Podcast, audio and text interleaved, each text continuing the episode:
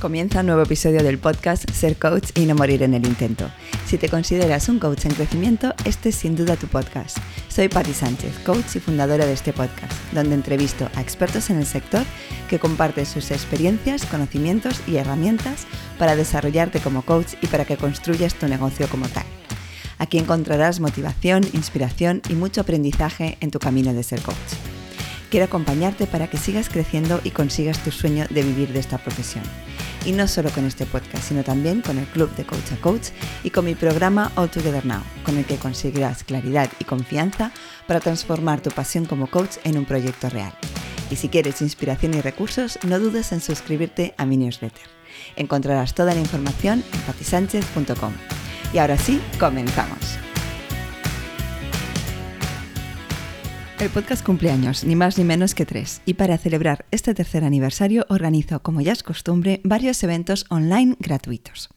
Toma nota de las fechas para no perderte nada. Nos vemos del 6 al 8 y del 13 al 16 de junio. Serán seis eventos gratuitos y online, prácticos y que estoy segura te aportarán muchísimo aprendizaje en tu camino como coach. Puedes apuntarte para recibir toda la información en www.patisánchez.com barra para ti. Y ahora sí, doy paso al episodio de hoy. Hoy entrevisto a Alexandra Barragán por dos motivos. Primero, por ser coach de gestión del tiempo. Con ella vamos a ver todo lo que necesitamos para organizar y planificar nuestro emprendimiento como coaches sin morir en el intento pero también porque es una coach que lleva relativamente poco tiempo en este sector y me encantará ver con ella su trayectoria y que le ha ayudado a avanzar y a llegar hasta donde está con su negocio como coach. Alexandra ayuda a profesionales y a empresas a gestionar su tiempo, un recurso muy valioso y que muchas veces se nos escapa de las manos. Su propósito, desarrollar la mentalidad necesaria que lleve a sus clientes a conseguir sus objetivos, para lo que utiliza herramientas y técnicas de coaching, autoconocimiento y desarrollo personal. Veremos con ella, como decía, todo lo necesario para gestionar nuestro tiempo, organizar y planificar nuestro emprendimiento. Bienvenida, Alexandra, al podcast Ser Coach y no morir en el intento. Muchas gracias, un placer estar contigo y con tu comunidad, Pati. Pues bueno, vamos a tratar un temazo que, que, sale sí o sí, siempre que, siempre que emprendemos, siempre que trabajamos, la vida misma nos lleva siempre, yo creo, o al menos en esta, en esta época o en esta sociedad a tener poco tiempo, ¿no? Y a tener la sensación que disfrutamos poco de este recurso. Pero antes de comenzar con este temazo, siempre hago una pregunta al principio y eh, me encantaría hacértela a ti. ¿Qué es el coaching para ti? Pero ¿cómo lo explicarías de forma sencilla para que lo entienda cualquiera? Para mí, el coaching yo diría que es una herramienta que nos ayuda a conseguir nuestros objetivos. Sería como tal la, parte del coaching. Y luego está la figura del coach, que es esa persona que nos acompaña en ese camino para poder conseguir nuestros objetivos. Pues qué forma más sencilla, ¿no? De explicar esto es, tú tienes un objetivo y el coaching es una herramienta para conseguirlos, tan sencillo como eso. Pues muchas gracias por explicarlo de forma tan sencilla. Incluido, aunque a veces el objetivo no lo sepamos y que el coaching sea saber cuál es mi objetivo, que esto para mí también es clave. Muchas veces no sabemos y no pasa nada, pero el coaching es esa herramienta para quizás como objetivo definir cuál es nuestro objetivo. Sí, muy importante también, ¿no? Porque tiene esa parte de indagación de saber realmente hacia dónde queremos ir. Como decía, eres coach, ayudas a profesionales y a empresas a gestionar su recurso más valioso, el tiempo. Y hemos hablado, he dicho muchas veces, casi a propósito, ¿no? En la introducción, eh, que acompañas a gestionar el tiempo, pero ¿realmente podemos gestionar nuestro tiempo, Alexandra? a mí este es mi primer gran melón porque es como la etiqueta, ¿no? Es coach de gestión de tiempo y me encanta que lo hablamos desde el principio porque para mí, desde mi perspectiva, desde mi punto de vista, el tiempo como tal no se puede gestionar. Es decir, todos tenemos las mismas 24 horas del día el presidente de Estados Unidos tiene las mismas 24 horas que nosotros, ¿no? Entonces, claro, a veces dices, ostras, ¿se puede hacer que el día tenga 26 horas? No, tampoco 30 y por supuesto tampoco 20, ¿no? Entonces, me encanta esto porque ahí nos damos cuenta de que muchas veces estamos buscando algo que si lo filtramos, ¿no? Para ver si es realista o no es realista, a veces no es realista. Por eso lo bonito para mí de la gestión del tiempo es entender que la clave es aprender a gestionarnos a nosotros mismos. Entonces, respondiendo a tu pregunta, desde mi perspectiva, el tiempo no se puede gestionar. Lo único que podemos gestionar es a nosotros en ese tiempo que tenemos disponible. Y eso para mí es la clave, ¿no? Entender, tener claro esta idea nos quita también mucha presión, ¿no? Porque muchas veces también nos vemos comparando con personas alrededor de cómo lo hace, ¿no? pues la primera pregunta es darte cuenta de que tiene el mismo tiempo que tú. Ahora, ¿cómo, lo, ¿cómo hace cosas diferentes? Probablemente lo gestione de forma diferente a mm. ti, a nosotros. ¿Mejor o peor? No, no tiene nada que ver con eso. Tiene que ver con entender realmente en qué estoy invirtiendo esas 24 horas que yo tengo disponibles, qué estoy mm. haciendo con ellas. Muy interesante. Entonces, aunque me va a ser muy difícil no volver a utilizar este, eh, este, ¿no? este grupo de palabras de gestión del tiempo, eh, pero que es muy importante que entendamos eso lo primero, ¿no? Que más, más que tratar de, mejor que gestionar nuestro tiempo, lo que tenemos es que gestionarnos a nosotros mismos, ¿no? Empezando por eh, ver en qué invertimos esas 24 horas que, como todo el mundo, ¿no? Tenemos en un día. Exacto, eso es. Era una pregunta trampa, yo ya sabía la respuesta, ¿no? Porque he trabajado contigo, pero... Yo no sé, me, encanta, que lo saques porque de primeras a mí me encanta también tener como la etiqueta, ¿no? Es coach de gestión de tiempo y es como coach de algo que aparentemente no se puede gestionar y yo lo hablo como un libro abierto, ¿no? Pero es lo bonito y, y, el ver también a todos los coaches que nos escuchan, el que al final eso es una etiqueta, entre comillas, pero tiene que ver mucho con el para qué, ¿no? Con ese sentido que le damos, así que gracias por sacarlo también. Em, y bueno, como, como hablando de otros conceptos ¿no? que se utilizan mucho hablando del tiempo, ¿no? hablaremos de productividad. Tanto las personas, ¿no? como, perdón, tanto las empresas como nosotros queremos ser más productivos. Todo el mundo quiere ser más productivo. Que muchas veces puede significar, ¿no? O que queremos implicar con ello el hacer más en menos tiempo. Pero, ¿qué quiere decir realmente ser productivo, Alexandra?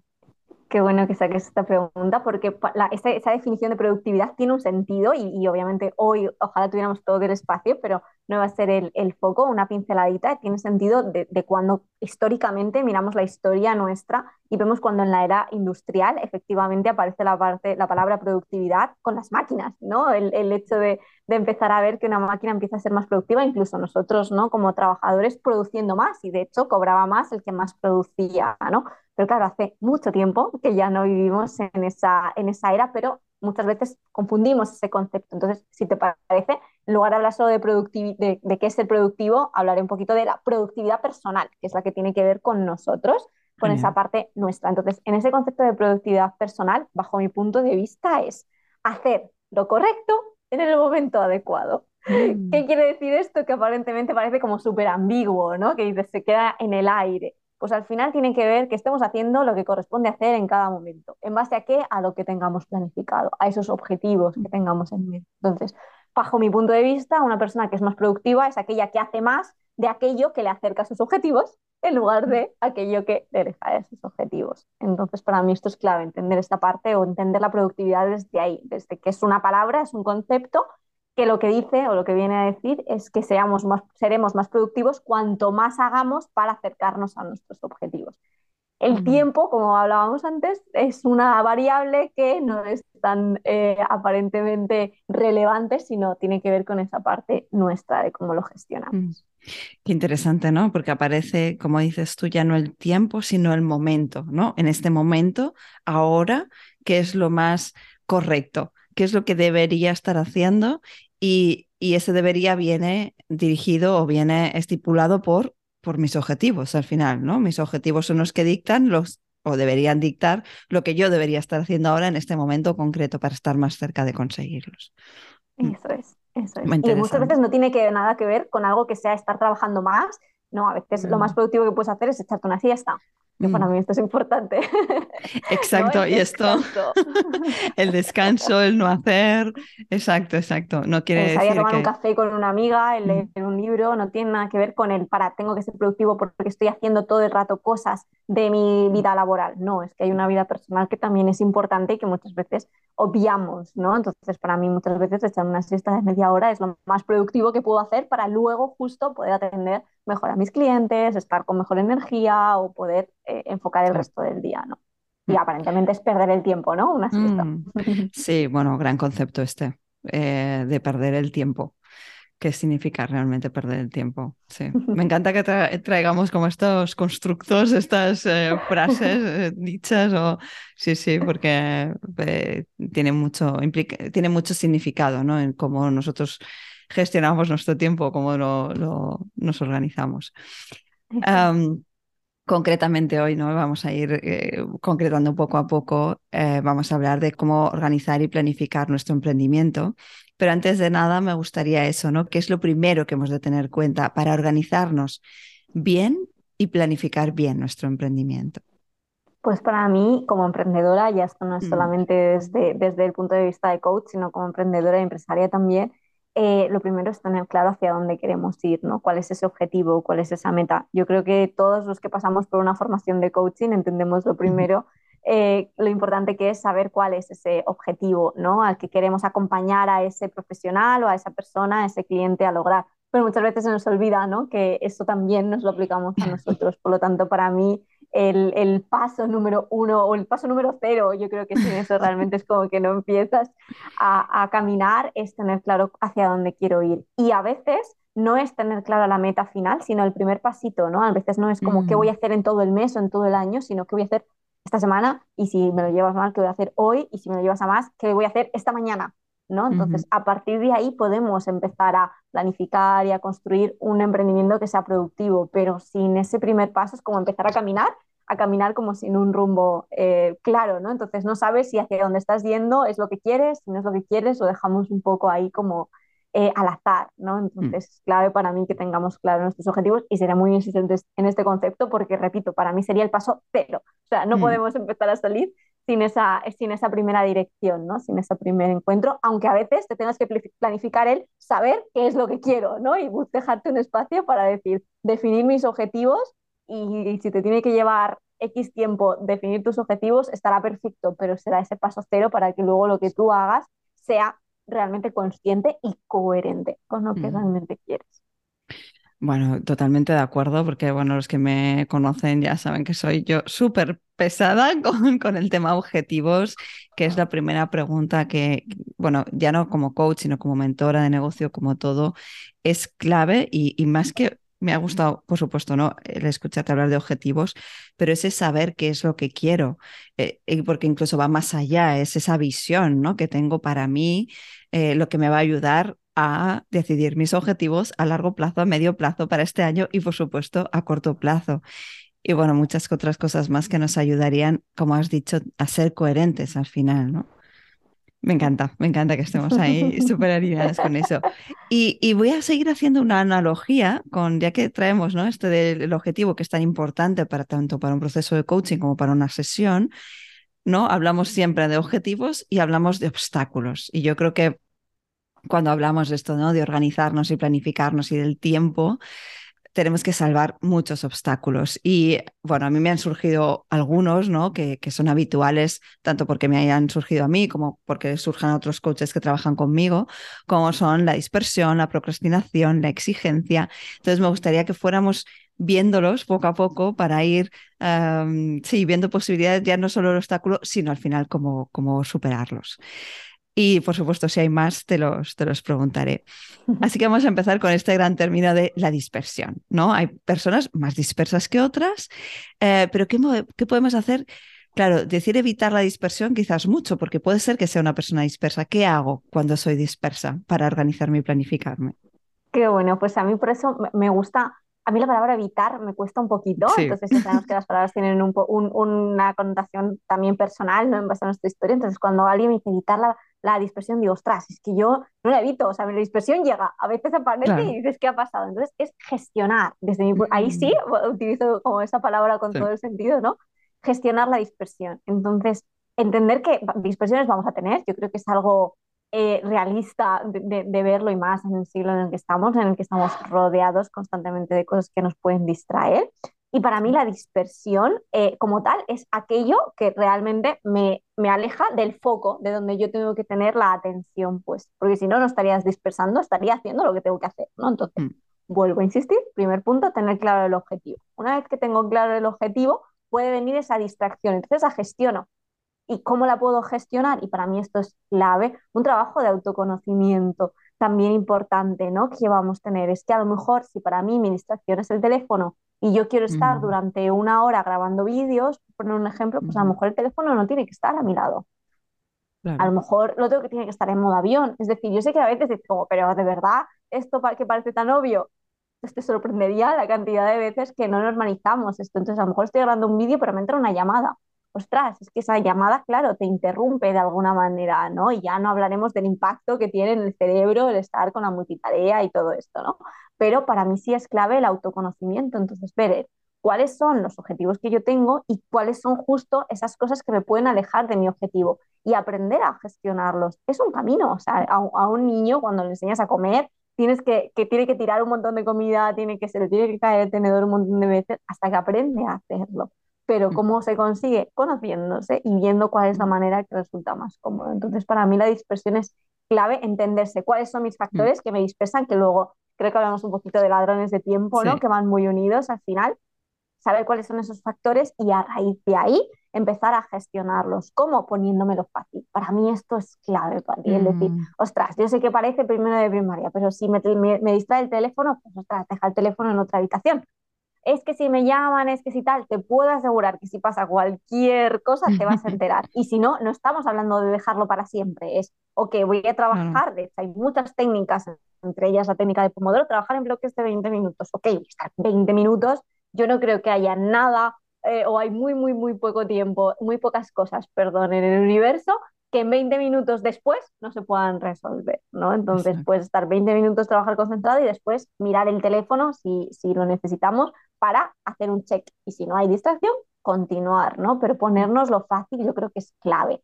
Y muchas veces es como que nos complicamos, ¿no? Y tardamos más tiempo en buscar la manera, la herramienta, que en decir, ostras, me molesta que me interrumpan porque cuando llegan WhatsApp me distraigo, pues silenciamos el teléfono, las notificaciones o X, o tenemos dos teléfonos, uno para eh, cosas del trabajo y otros para cosas personales, lo que queramos, pero herramientas y recursos hay. La cosa es autoconocernos para saber qué nos resulta más sencillo. Que más sencillo no significa que no sea incómodo. Mm, que, sí, sí, sí. que a veces incomoda, que dices, estas las primeras veces que yo dejaba el móvil completamente alejado de mí, era como que me faltaba un brazo, ¿no? o la mano, ahí era como, wow, era incómodo, pero eso no significa que no me haga más fácil el qué, mi objetivo. Por eso es clave mm. tener eh, nuestros objetivos claros. Y al final, como dices, conocernos, ¿no? El conocernos, aceptar que somos dispersos, el que sea disperso, o aceptar que me puedo distraer, pero entonces, ¿cómo gestiono eso? ¿Cómo al final eh, veo que eh, puedo puedo reducir al menos ese, ese grado de dispersión o esos elementos que me puedan, que me puedan em, distraer. Y aquí nos vamos a los ladrones de tiempo, ¿no? ¿Cuáles son? Hemos hablado del teléfono, por supuesto, por supuestísimo, es el mayor ladrón de tiempo. ¿Qué otros ladrones de tiempo eh, más habituales hay y, cómo, vuelvo otra vez evitarlos, gestionarlos, ¿no? ¿Cómo gestionarlos? Exacto. A mí me gusta tanto en las formaciones como con mis clientes, me gusta dividirlos en dos grupos. Existen ladrones de tiempo que son internos y que son externos. Por ejemplo, el teléfono, el que hemos hablado un poquito, es un, ladrón de tiempo externo en el que normalmente lo que ocurre es que a lo mejor estamos tú y yo aquí ahora hablando y de repente pues me entra una llamada. Entonces, eh, evidentemente, algo de fuera, externo a mí, llega y me interrumpe lo que estoy ejecutando o gestionando ahora. Entonces, lo primero es entender de dónde viene el ladrón de tiempo. Luego vamos a cómo gestionarlo. Los que son externos son aquellos que vienen de fuera, pero es que hay un montón de ladrones de tiempo internos que están en nuestro día a día que no nos damos cuenta. Entre ellos, el no tener claro cuáles son nuestros objetivos, no tener una planificación, la procrastinación, es decir, hay un mm. montón de cosas que nos hacen al, final un ladrón de tiempo lo que hace es robarnos el tiempo, ¿no? Literalmente es, es, el símil. Entonces, tenemos el tiempo para algo, tenemos esas 24 horas y se nos va como que esta sensación de ¿en qué se me ha ido el día? ¿no? Pues cuando estamos con esas sensaciones porque han habido ladrones de tiempo constantemente. Los externos normalmente son los fáciles a los que culpabilizar, porque es que no, es que me llamó mi madre, es que me llamó mi hija, me llamaron del colegio, tal, y ya parece que eso es la justificación para no conseguir esos objetivos, ¿no? Entonces, la idea o la propuesta es identificar si es externo o si es interno. ¿Qué quiere decir esto? Que a lo mejor viene de una llamada de Telefónica o de X compañía externa que venga de, fuera, ¿no? La llamada em, que nos venga a nosotros. Pero lo interno está en que yo haya tenido una buena planificación, en la cual incluya incluso atender llamadas.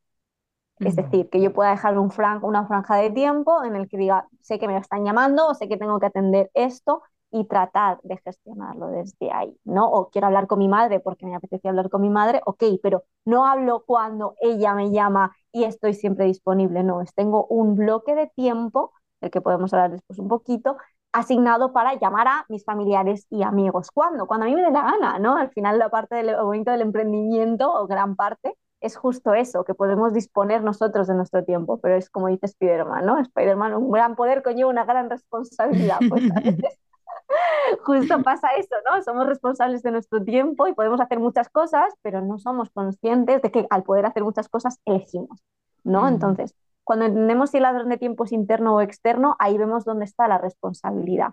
El que es interno es únicamente mía, el que es externo hay un 50-50 de la persona que, que, puede venir, redes sociales, notificaciones, todo lo que tenga que ver con esa parte, llamadas de teléfono, pero luego está el cómo lo gestiono. Y para mí hay algo aquí súper, súper importante que es el aprender a decir no.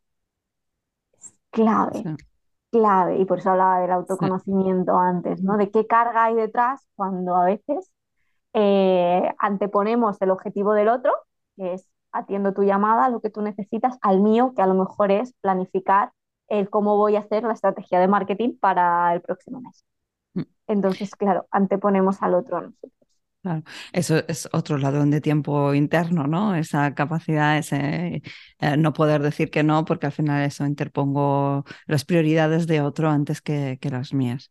Y me, me, ha gustado mucho la distinción y volvemos otra vez al autoconocimiento, ¿no? En vez de conocer muy bien para ver realmente eh, qué me hace a mí eh, realmente perder el tiempo en este sentido, ¿no? Robar, robar mi tiempo. Mm. Exacto. Y a mí algo que me gusta mucho como llevar a la reflexión con los ladrones del tiempo es ver el coste que está teniendo. Muchas veces seguimos en piloto automático sin ser conscientes, ¿no? Entonces, pues bueno, hay un coste de oportunidad ahí que, que puede compensarnos, porque evidentemente todo es relativo, es decir, ostras, si tengo una persona, un familiar que está en un momento bastante crítico, em, y para mí es más prioritario el estar ahí si me necesita, es igual de lícito, está perfecto está perfecto atenderlo, no se habla de ahora no llamo a nadie, no, no, se habla de que mm. tú tengas claro tus prioridades.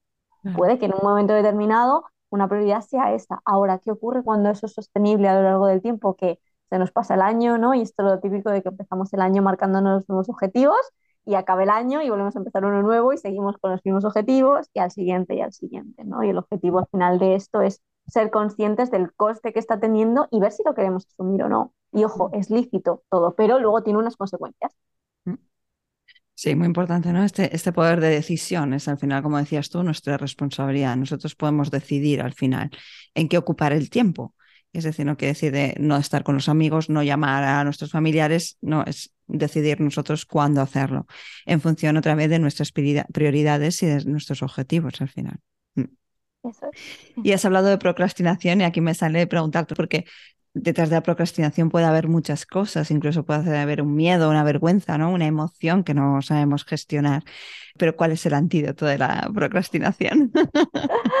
Pues para mí como todo, y repito, esto ya lo hablo de, de, mi propia experiencia, como todo, eh, si yo te voy a decir el antídoto a todo es entender la causa, ¿no? Tener razón. Yo creo que cuando entendemos eh, es mágico. Entonces, entender por y para qué estoy procrastinando es mágico. Mm. Eh, y la procrastinación tiene una magia detrás que, que coinciden todos independientemente de dónde venga la, el motivo y es la procrastinación al final es anteponer mis excusas a mis sueños. Por lo tanto, y da igual que la excusa sea el miedo, eh, sea pues eso, ¿no? cualquier historia que yo me cuento, cualquier película, que yo me cuento que me aleja de lo que yo quiero. Entonces, para mí lo contrario de la dispersión, ¿no? Podríamos hablar de la disciplina, aunque no tiene que ver con esta parte no rígida, sino con esa parte de ser capaz de hacer lo que he dicho que voy a hacer. Ya está, o sea, para mí eso es la disciplina. Por lo tanto, la disciplina al final, para mí, es esa capacidad que tenemos como seres humanos de anteponer nuestros sueños, nuestros objetivos, a nuestras excusas. Que ojo, excusas tenemos todos. O sea, yo a día de hoy desde hace un año más o menos empecé a correr. El running es un deporte que a mí antes no me agradaba, lo hago realmente por mantener mi actividad física, pero yo soy un pececito, me encanta nadar, pero en este momento de mi vida no lo puedo hacer tanto como me gustaría y depende de más factores, por lo tanto tenía más motivos para los que mm. ponerme excusas. Entonces, como eso llegó a estar en mi vida, me planteé cuál es mi objetivo realmente. Ok, hacer una actividad física que me ayude ¿no? En mi día a día a mantener un estilo de vida saludable. Entonces aparece el, el running o el correr en mi, par, en mi camino. Te os puedo asegurar que cada mañana cuando suena el despertador a las 5 y media de la mañana hay un momento en el que mi mente me dice, no vayas hoy, por supuesto, cada mañana, o sea, no recuerdo el día que yo me levante con ilusión, eh, admiro a todos los runners del universo, pero no es mi caso, no, no hay un día que yo me levante y diga, qué bien, hoy voy a correr, estoy súper feliz. No, me levanto todos los días diciendo, o oh, si no pasa hoy no pasa nada, eh, lo puedes hacer mañana, compensa si hoy comes un poquito más sano y las calorías que... O sea, películas me cuento un montón. Ahora, ¿cuál es eh, mi poder o el poder que tenemos todos realmente? El anteponer esos objetivos. Mi objetivo es realmente mantener entre tres, cuatro días, o sea, también es verdad que soy realista conmigo, con mis circunstancias, mis situaciones. Me tengo objetivo tres, cuatro días a la semana correr. Hay semanas que tres, semanas que cuatro, por lo tanto lo voy flexibilizando. Hmm. Entonces, evidentemente, mi objetivo es ese. Si no he corrido aún los tres días o los cuatro días con los descansos intermedios, ¿no? Ok, mi objetivo es ir a correr ese día. Entonces, excusas aparecen, por supuesto. ¿Cuál es la meta o, la, o el sueño o, lo que deberíamos enfocar nuestra energía ante poner ese objetivo a esas excusas? Y repito, aparecen y nos aparecen a todos y yo creo que es bonito normalizar esto. Y hablo de, de, mm. hacer deporte como cualquier otra persona que seguramente si alguien corre de las personas que me están escuchando, será algo para esa persona súper sencillo. Les puedo asegurar que a mí se me pasan mil excusas por las que no correr ese día. Pero al final, si hay una meta, si hay un objetivo, es tratar de priorizarlo, de priorizarlo y de mm. anteponerlo ¿no? a ese sueño. ¿Por qué? Porque al final el día se me va a pasar igual. Entonces yo mm. sabré si he hecho lo que yo quería hacer o, o he hecho lo que mi mente, me he comprado toda la película, todas las excusas que me ha hecho. Y, y me ha gustado algo que has dicho que has hablado de realista. Había hablado antes de la exigencia, ¿no? Muchas veces está la exigencia y es la exigencia la que nos pone los objetivos, ¿no? Yo tengo esa sensación de, a ver, este to-do list no lo he escrito yo, lo ha escrito doña exigencia, ¿no? Y claro, eso es muy frustrante. El, tener un listado de to-dos, el tener unos objetivos, ¿no? Y, no conseguirlos es muy frustrante. ¿Qué puede ayudarnos a, ser realmente realistas con esos objetivos, con esa lista de to-dos, para realmente conseguirlo?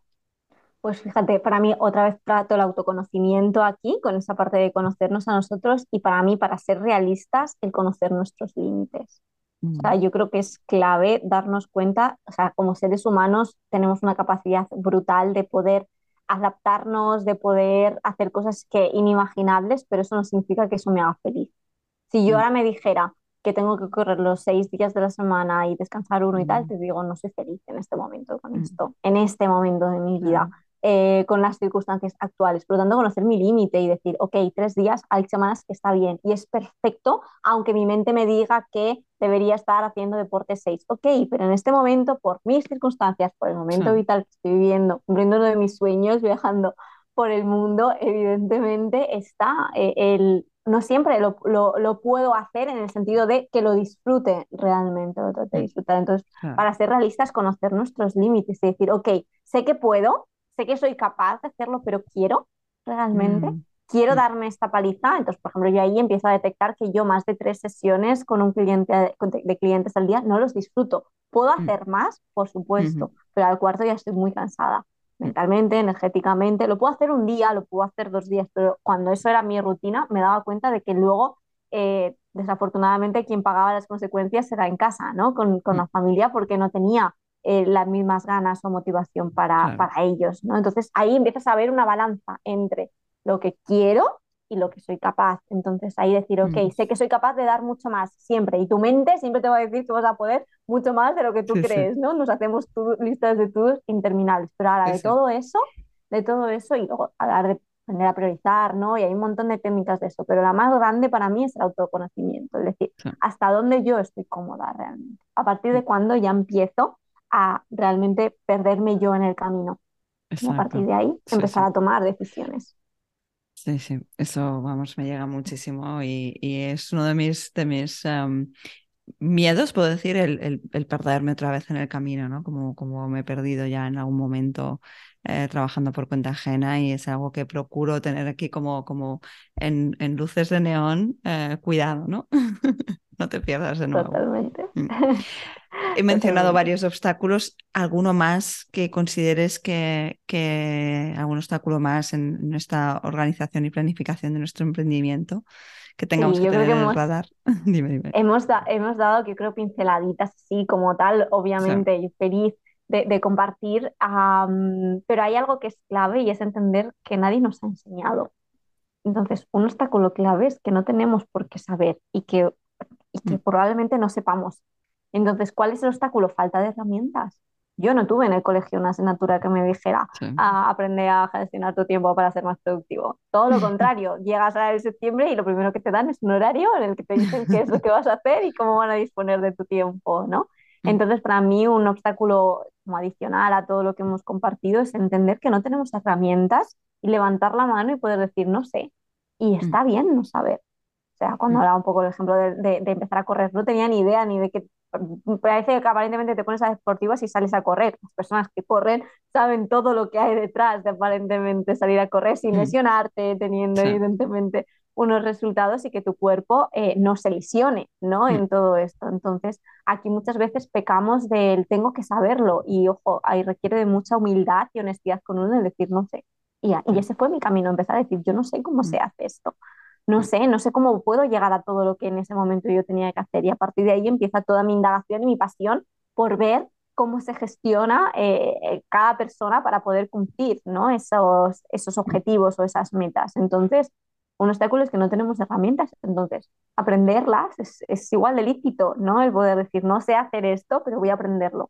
Para mí esto es clave. Herramientas internas y herramientas externas, que también hay mucha ayuda, ¿no? Pero no sirven de nada el, el autoexigirme decir, tendrías que saber hacer. No, no tendrías que nada. Mm. Si no lo sabes es porque nadie te ha mm. enseñado y es, y es lícito que no sepas ahora. Gente tendrá más facilidad, gente que tendrá menos, pero no tienes por qué saber. Entonces un mm. obstáculo justo es ese, ¿no? El no tener herramientas. Luego hablaremos de las externas, pero también me, me, resuena un montón, ¿no? igual que cuando emprendes, ¿no? No sabes, nadie te enseña a emprender, ¿no? En, este, en esta sociedad, en esta educación que, que recibimos, nos enseñan para trabajar por cuenta ajena, pero no por cuenta, por cuenta propia. Pero ese es otro tema. Hablando de herramientas, a mí una de las cosas que me, que me sirvió bastante, aunque me sigue siendo difícil a veces, ¿no? Porque a veces tengo la sensación de que voy corriendo detrás de la agenda, es la, matriz de Eisenhower, em, que habla de lo importante y lo urgente, ¿no? Es una matriz sencilla, em, pero tengo la sensación de que me sigue siendo difícil atender a lo importante y no siempre a lo urgente, ¿no? Porque parece que ese urgente está ahí en el piloto rojo y, me, voy siempre a ello, ¿no? Pero eso me hace, como digo, ir siempre como con la lengua afuera. ¿Cómo, podemos de verdad atender a lo importante y no centrarnos solo, solo en lo urgente? Pues para mí la clave es planificar. Mm. Eh, es decir, cuando algo se convierte en urgente es porque, obviamente, hablando de urgencia, que se podía prever. Es decir, todos nos puede pasar tener un accidente en la carretera y tener que atenderlo. Evidentemente, estamos hablando de algo eh, que es un imprevisto completamente, ¿no? Mm. Cuando, cuando estamos hablando de lo normal, del día a día, muchas veces lo que nos lleva a que algo sea urgente ha sido que no lo hemos planificado, la procrastinación, el habernos dispersado en otras cosas, por eso ese ejercicio de honestidad con uno para mí es clave. Entonces, ¿cómo tratar de, de, que cada día o cada semana ¿no? priorice lo importante? Planificando. Entonces, mm. de esa manera tú das un espacio, ok, si yo tengo previsto lanzar esto o hacer esto para esta fecha, voy a desglosar todo lo que yo necesito tener listo antes de esa fecha para que se llegue a cumplir ese objetivo y por lo tanto desde ahí empiezo a poner con el calendario qué es lo que voy a ir haciendo cada día o cada semana o cada X para poder tratarlo, ¿no? Entonces es clave para mí desglosar, ¿no? El tener el objetivo claro, para la redundancia, porque si no, no estamos sabiendo, ¿no? Lo importante para mí siempre es aquello que te acerca a tu objetivo. Todo lo que no te mm. acerca a tu objetivo estamos hablando de que no sería algo importante, pues si no, no estamos aplicando bien la matriz, ¿no? De Eisenhower, que de hecho se trataba, ¿no? Cuando él lo hace en, en, ese momento bélico, ¿no? En Estados Unidos, es justo para eso, ¿no? Para decir, a ver, tengo un montón de, yo me lo imagino, ¿no? Yo soy una persona muy visual, entonces me encanta imaginarme las cosas, mi mente va sola, entonces yo me imagino a ella, el señor Eisenhower, en algún momento decir, estoy muy liado, tengo un montón de cosas que hacer. ¿Qué hago?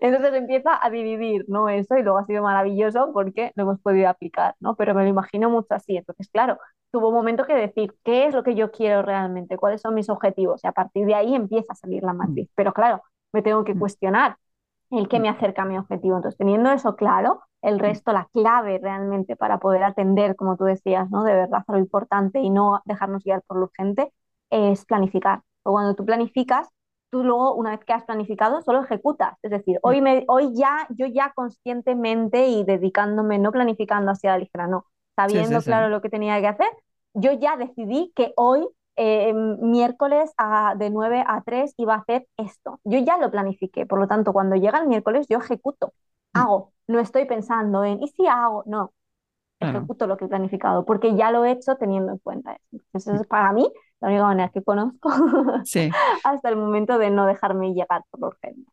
me venía mucho la palabra anticiparnos, es decir, tenemos ese objetivo, ¿no? Ese objetivo más a largo plazo, esto nos llevará a unos objetivos más a medio o a corto y por lo tanto a poner cosas después ya en la agenda, ¿no? A ciertas acciones en la agenda eh, planificadas en determinados momentos.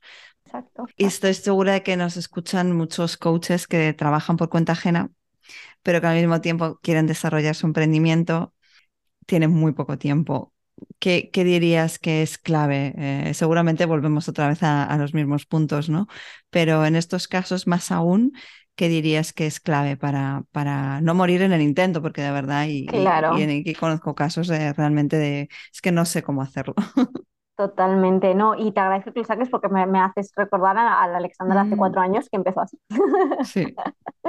que empezó así, entonces aparte de saber los objetivos y un poco lo que hemos hablado, para mí recuerdo, ¿no? En, en ese momento, el que me diría y que, y que me dije, ¿no? En este momento que coincide, que es ser realista, ¿no? Mm. Yo recuerdo que en aquel momento eh, solo le podía dedicar dos horas al día a mi proyecto solo, claro, fíjate la autosuficiencia, ¿no? El, todo lo que a día de hoy me doy cuenta, digo, pero si en dos horas puedo hacer un montón de cosas, pero en ese momento era complicado, ¿no? Y obviamente eh, hay que entender las circunstancias que tiene cada uno.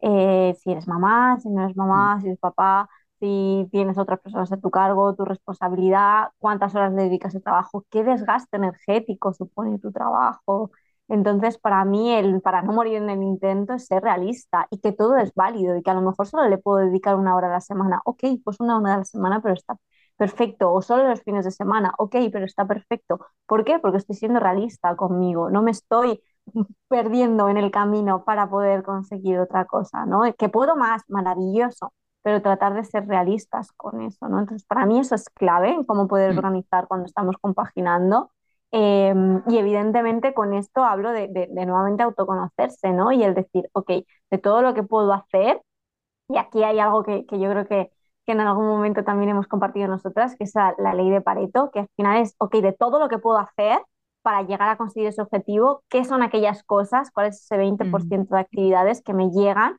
al 80% de los resultados? Entonces, podría estar haciendo un montón de cosas, ok, pero a lo mejor ahora mismo lo que más me acerca es esto y priorizar eso. Todo lo que te diga tu mente de tendrías que estar haciendo esto o algún día, ok, lo anotamos, lo damos una listita de ya lo haré cuando pueda, ¿no? lo haré cuando pueda y tener esa lista ahí de, de, todas las ideas, de todas las cosas, pero tratar de poner foco en aquello que realmente me va a dar más resultado. ¿Para qué? Para que eso no sea algo que sea toda la vida, porque no es sostenible en el tiempo, es de donde yo lo he vivido al final hay que soltar algo, ¿no? Es todo el rato en, compaginando trabajo por cuenta ajena y emprendimiento. Si no hay fin, se puede hacer muy pesado, puede ser muy tedioso. Entonces, tener claro eso, cuál es mi realidad actual, qué es lo que yo puedo hacer y de todo lo que puedo hacer, qué es lo que más me acerca a mi objetivo. Creo que eso sería clave y parece algo como súper obvio, pero tiene que ver con sentarme conmigo misma y conversar, ¿no? Y decir, mm. ostras, a ver, eh, Alexandra, ¿cómo lo vamos a hacer? ¿no? Como, como si fuéramos Eisenhower, ¿no? Mm. en aquel momento, a ver, de todo que vamos a hacer, ¿qué podemos hacer? Y luego creamos a lo mejor otra matriz a nuestro nombre o con nuestra forma. Pero tiene que ver con esa parte de honestidad con nosotros. Sí, sí, totalmente, ¿no? Ser realista y al final ver ese 20-80, ¿no? De esas 20, em, de ese 20% de, de, acciones que me lleven a, a conseguir el, el, máximo resultado posible, ¿no? Acercarme a, mucho más a mis objetivos. Eh, hablabas de herramientas, si nos puedes comentar, bueno, porque aquí estará el tema del papel, del digital, pero yo creo que más en el caso del digital, eh, ¿qué, ¿qué herramientas recomiendas y quizá por qué? Brevemente, ¿eh? porque supongo que hay muchísimas cosas. Hay muchas y a mí esto me, me, gusta porque obviamente la gente también me viene y he probado esta herramienta y esta y hago con esto y yo digo, wow, mm. a veces ni las conozco. Oye, fíjate que a veces es como, ostras, pues no tenía ni idea y digo, cuéntame de qué es esto, ¿no? Porque para mí es hacernos lo fácil. Yo creo que hemos venido a mm. esta vida a, a disfrutarla realmente. Yo sé que parece como una utopía muchas veces, ¿no? Que suena cliché, pero es que hemos venido a disfrutar, entonces hacernos lo fácil. Y yo me cuestiono y me pregunto qué me lo hace fácil a mí. Entonces, yo personalmente como Alexandra, y por, evidentemente trato de, de, aplicar ¿no? y de dar lo que luego yo comparto y aplico en mi vida, utilizo solo tres herramientas a día de hoy y gran parte del tiempo utilizo una, mayoritariamente, que es Google Calendar, que con esa me ayuda a priorizar, a gestionar eh, lo que son los bloques de tiempo, a respetar mis espacios de descanso, a atender el resto de áreas de mi vida, como pueden ser mis amistades, mi parte de ocio. Entonces yo literalmente eh, para mí mm, Google Calendar es como si fuera mi mejor amiga. O como si fuera esa secretaria, esa persona que está a tu lado que te va diciendo, ahora vamos a hacer esto, ahora vamos a hacer lo otro, ¿no? Entonces a mí me encanta tener espacios en blanco también, de no sé lo que voy a hacer y lo decido en aquel momento, y a veces me apetece llamar a una amiga y a veces me apetece leer un libro, ¿no? Pero dentro mm. de eso, utilizar eh, Google Calendar, mágico, maravilloso. Que no te haces con la tecnología, me da igual, típico eh, buscas en internet mm, calendario del mes y te lo imprimes y lo ponemos hacer a mano, te lo haces tú bonito, lo que tú quieras, ¿no? Pero tener un espacio y por qué utilizo Google Calendar, porque es tan bonito, por dos cosas claves. La primera es porque vienen todas las franjas de hora, que es lo que recomiendo mm. en un planificador, ¿no? Entonces ahí ya sabes de qué hora a qué hora vas a hacer las cosas. Y segundo, en mi caso personal, que soy muy visual, porque me ayuda a ver los colores. Entonces yo, por ejemplo, el trabajo lo coloco en color azul y lo personal lo coloco en color verde, ¿no? Entonces cuando de repente lo veo visualmente veo más o menos el mm. equilibrio para no perderme, ¿no? Lo que hablábamos antes, el balance. Entonces eso a mm. mí me ayuda personalmente, ¿no?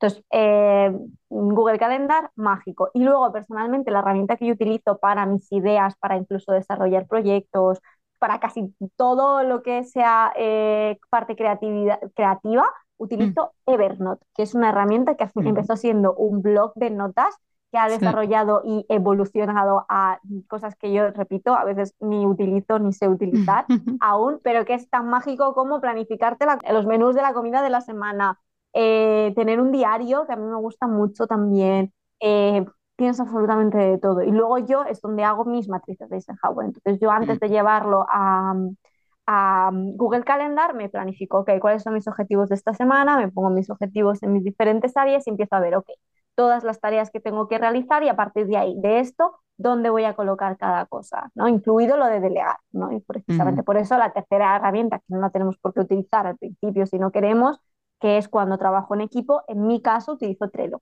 Para, pues, mm. para las personas que trabajan conmigo podemos eh, derivar, ¿no? El necesito que tú hagas esto, esto y esto, y a mí me hace ser, además por el tema del cambio horario, me resulta, me resulta fácil el he añadido esto a Trello y que cada uno vaya cogiendo como sus, sus, actividades o lo que le corresponda, ¿no? Entonces ahí nos vamos como dividiendo, ¿no? Y qué he hecho yo y qué no he hecho y demás. Entonces trabajamos ahí en equipo. No utilizo más y te soy sincera, he podido probar y ver, pero nunca he utilizado más de esas. De hecho, me parece eh, contraproducente utilizar más de tres herramientas. si a día de hoy que es verdad que Google lo está desarrollando todo el tema de blog de notas, lo que pasa es que es verdad que le tengo mucho cariño a Trello, o sea, perdona, a Evernote, entonces ya me he acostumbrado mucho, ¿no? Y es como que me meto en la de Google y digo, ay, te faltan cositas, me siento incompleta, ¿no? Pero en verdad, si quisiéramos con las notas de Google Calendar y con, mm. con Trello tenemos equipo, iríamos de sobra, ¿no? Realmente. Y si eso es excusa, lo mismo que es un sitio en el que, exacto, un sitio en el que planifiques diariamente en papel. Ya está, mm. que eso no sea la excusa. Las herramientas mm. externas al final, si solo nos centramos en ellas, son como un parche, ¿no? No miramos la herida realmente. Cuando, tú, cuando tú miras la herida y dices, ok, esto es lo que me está pasando, la herramienta simplemente es un apoyo, ¿no? Como un bastoncito que te ayuda a facilitar el camino. Pero cada uno investigue, experimente, pero yo las que recomiendo y las que utilizo son esas. Vale. Muchísimas gracias. Algo más, porque antes de, terminar sí que me gustaría hacerte alguna pregunta sobre tu trayectoria como coach, pero prefiero preguntarte antes si sobre el tema de organización y planificación seguro que nos hemos dejado cosas, pero algo que sí que te gustaría añadir que no hemos comentado antes. Pues para mí, y yo creo que es también la magia de nosotros como profesionales, como coaches, el que no tenemos por qué hacer el camino solos. Yo creo que mm. muchas veces cuando empezamos el emprendimiento y cuando empezamos a saber aprender nuevamente, ¿no? A gestionar eh, nuestras prioridades, aprender a ver en qué vamos a invertir nuestro tiempo, que creemos que lo tenemos que saber todo, ¿no? Y muchas veces no tenemos por qué saberlo y muchas veces ni siquiera lo necesitamos. Entonces, aprender a levantar la mano y pedir ayuda para mí es clave. Entonces, algo que me parece fundamental es no, no ponernos la capa de Superman o Superwoman de yo puedo con todo y poder decir, voy a levantar la mano y en esto concreto voy a pedir ayuda, ¿no? Y esto para mí es mágico y a cada cliente que trabaja conmigo empiezo siempre, ¿no? Admirando su valentía, porque es mágico poder decir, no tengo ni idea de cómo hacer de papá, de empresario con estos dos proyectos y atender a mi mujer y que mi madre está enferma y no tenemos por qué saberlo. Entonces, a partir de ahí, el aprender a pedir ayuda y, y dejarse acompañar de quien sea, profesionales, eh, coaches o mentores, mágico, ¿no? Entonces, para mí esto es clave, porque te ahorra mucho tiempo. Entonces, por eso lo comparto. porque sí, sí va de la mano, ¿no? El poder decir, yo puedo estar prueba y error, prueba y error, maravilloso, un montón de tiempo, pero creo que algo que nos facilita y nos hace el camino más fácil y más rápido es pedir ayuda.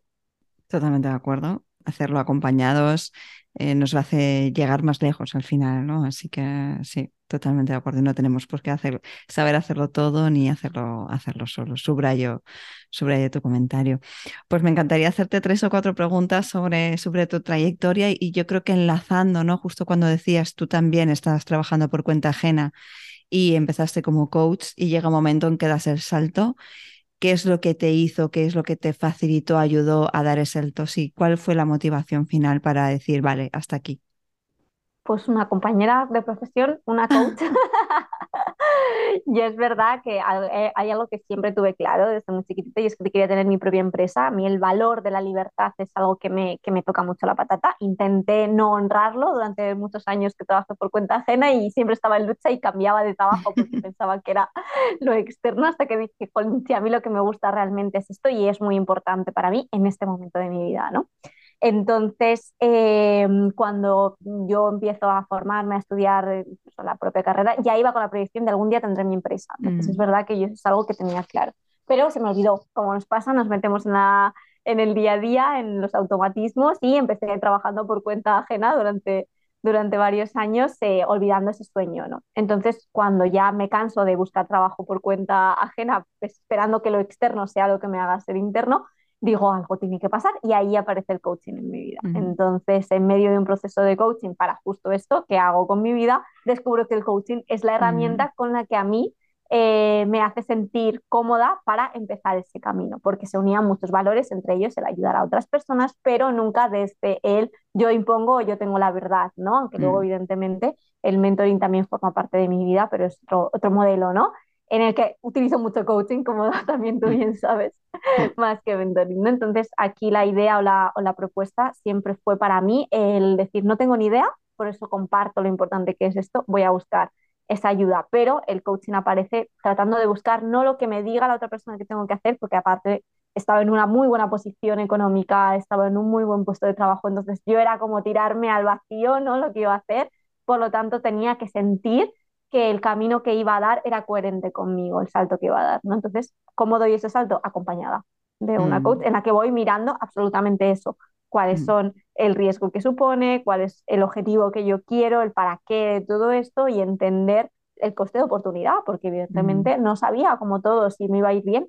Entonces yo planifiqué y tenía para poder vivir ¿no? en ese momento durante un año eh, bueno, tenía durante un año y medio, ¿no? Por tema de ahorros y demás. Entonces dije, ok, me doy un año. Si en un año no lo he conseguido, tengo seis meses para volver nuevamente a, que es lo que a mí me dio esa paz, ¿no? Esa tranquilidad de decir, ostras, eh, supuso un riesgo que no sabía cómo iba a salir, pero aquí estoy cuatro años después.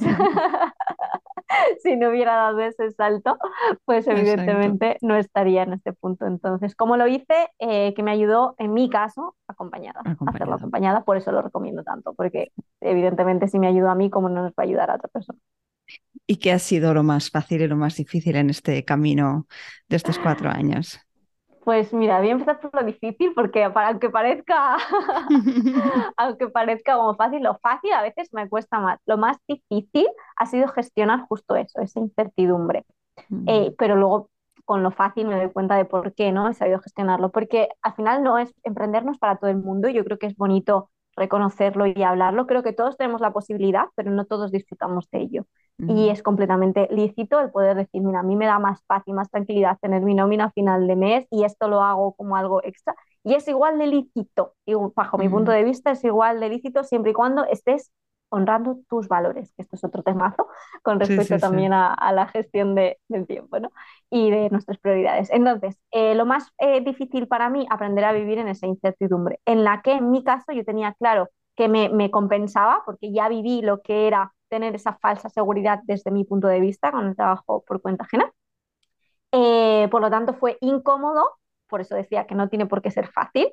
fue muy incómodo, pero a día de hoy agradezco haber pasado esa incomodidad. Entonces, ¿qué fue lo difícil? No saber pues, a lo que nos habían enseñado y para lo que por lo menos en mi caso fui programada, cómo se iba a vivir sin tener tu nómina a final de mes o a principio de mes y sabiendo lo que ibas a cobrar al mes siguiente y planificarte en base a esto. Ahora, ¿qué ha sido lo más fácil con respecto a esto? Como la vida, cómo me he dejado sorprender por la vida. Entonces, ahí hay dos cosas para mí claves que la mayoría de las cosas que mi mente me decía que iban a pasar trágicas nunca pasaron. no, me voy a quedar a vivir debajo de un puente, no voy a tener nada, mi familia, todo eso que te podía pintar la mente. Nunca pasó, todo lo contrario. He podido cumplir muchos sueños, muchos, muchísimos, gracias a, a dar ese salto de emprender, pero lo más fácil fue que al final de cada sesión yo sentía y decía, lo voy a dar todo por esto, porque yo recuerdo, y me sigue pasando, termino una sesión o ahora seguro, cuando terminemos la entrevista, la sensación con la que yo me quedo después de certeza, eso no está pagado, mm. no pagado. Y fíjate que contradictorio, ¿no? Lo que más me costó era la incertidumbre y lo más fácil ha sido la certeza de que esto sí, esto sí era, ¿no? Porque viví tantas veces en lo que no era, que mm. claro, cuando ya ves lo que sí, es que todo tu cuerpo lo sabe, ¿no? Toda tu, pues eso, toda tu, mm, tu, energía dice por aquí es, aunque a veces sea incómodo y aunque a veces sea un poco más difícil y aunque los planes no sean como muchas veces queremos, ¿no? Pero por eso siento que ahí está esa dicotomía que a día de hoy pues me ha permitido estar aquí. Sí, al final es, es tener claro el para qué, ¿no? Volvemos otra vez al para qué, al propósito y esto es lo que nos hace afrontar esa incertidumbre y esos momentos difíciles porque los hay. Entonces, tener claro eso, eso es a veces, ¿no? O debería ser lo fácil para poder afrontar las, las dificultades. Y me queda una última pregunta que sería si tuvieras que transmitir un mensaje a coaches que están empezando, ¿cuál sería? Pues uno me resulta muy difícil. uno. voy a intentarlo. Hay que, priorizar. Pero bueno, es, es, es repetirlo, pero en verdad, si tuviera que dar solo, solo uno, pero porque realmente es el que me daría nuevamente yo a mí, cuando empecé y es el que me di y es no hay que hacerlo, no tenemos por qué hacerlo solo. Yo llevaba toda la vida consiguiendo muchas cosas yo sola y el haberme dejado acompañar por un profesional, por un coach en aquel momento, creo que fue clave. Entonces, lo único que diría sería justo eso, el poder decir, no sabes, está bien no saberlo, pero no te quedes ahí, no por no saber, eh, no cumplas tus sueños, ¿no? Si ese es tu sueño realmente. Entonces, tratar de acompañarte de un profesional para mí es clave, así que diría eso. Pues anotado, eh, muchísimo con, con, este mensaje, el hacerlo acompañado, es el rodearte también de personas como tú, de tener una comunidad que te apoya, creo que es también eh, muy, muy importante. Alexandra, muchísimas gracias. Estaría aquí horas, ya lo sabes, hablando contigo. a ver cuando vuelves a Barcelona y podemos vernos de forma presencial y darnos un abrazo. Yo feliz, feliz. Y muchísimas gracias de verdad por todo lo compartido aquí, súper útil todo. Mm. Un placer, un placer y bueno, por supuestísimo, ya sabes, todo lo que venga de tu parte siempre, siempre, siempre va a ser más especial aún, porque evidentemente la, la, energía, la vibración y los valores que compartimos son muy similares. Así que gracias a ti por este espacio, por eh, poder aportar un poquito de luz a tu comunidad y estoy al servicio si puedo aportar más. Hasta aquí el episodio de hoy. Encantada de acompañarte una semana más.